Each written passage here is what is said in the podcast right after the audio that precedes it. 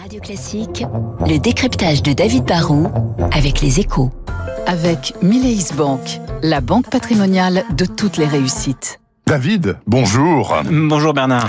Donc, c'est votre dernière, donc pour cette semaine, juste avant Noël, bien sûr, cette semaine, vous avez souhaité, de lundi à jeudi, revenir sur, tous ces produits qui vont sortir renforcés de la crise du Covid-19 dans laquelle, malheureusement, nous sommes toujours plongés. Alors là, en l'occurrence, il ne s'agit pas d'un seul produit, mais vous voulez cibler ce qu'on appelle le e-commerce, c'est-à-dire le commerce sur Internet, immense gagnant. Mais le e-commerce, ce n'est pas un phénomène nouveau en France. Cela fait des années que l'on commande sur Internet ou sur smartphone. Et l'an dernier, le, marché français du e-commerce avait déjà passé la barre des 100 milliards de chiffre d'affaires. Mais avec le premier et le deuxième confinement, on a véritablement franchi un palier. Hein. Le e-commerce a changé de dimension. Il n'y aura pas de retour en arrière. Ce secteur ne représente encore qu'autour de 10% du commerce de détail, mais pour de nombreux acteurs, 2020 sera une année d'accélération norme. Et en quoi le e-commerce a-t-il changé de visage? Il y avait encore une partie des Français qui n'avaient pas franchi le pas, qui, qui hésitaient hmm. ou qui savaient pas trop comment s'y prendre. Pendant le confinement, ils n'ont pas eu le choix.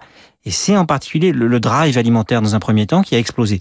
Ça a permis à la base de consommateurs de s'élargir. Du coup, de nouvelles habitudes ont été prises sur le front de la demande. L'autre changement, c'est sur le front de l'offre. Pour les géants du e-commerce, la crise sanitaire a simplement été un accélérateur de croissance. Mais pour plein de petites enseignes, la crise a été l'occasion de se jeter dans le grand bain. Amazon, Cdiscount ou la Fnac dominent le marché, c'est sûr. Mais il y a aujourd'hui plus de 200 000 PME qui vendent aussi via Internet, en direct, via les places de marché. Je voyais dans la presse écrite ce matin d'ailleurs par exemple un fabricant de pantoufles breton qui a explosé son chiffre d'affaires cette année en 2020 donc justement bien sûr grâce à internet. Du coup, du coup David Barou, le e-commerce va-t-il avoir euh, définitivement la peau du commerce physique de proximité? Je pense pas. Hein. Au contraire, cette année, les grands gagnants ne seront pas forcément que les poids lourds du e-commerce. Eux avaient déjà conquis leur public et ils vont bien sûr progresser. Mais les vrais gagnants, ceux qui ont eu les taux de croissance les plus élevés, ce sont ceux qui ont plongé dans le e-commerce alors qu'ils se tenaient jusque-là un peu à l'écart. Ce sont les PME, les restaurants, les auto-entrepreneurs du monde des services. La crise a été pour eux l'occasion de basculer et de trouver un vrai nouveau relais de croissance.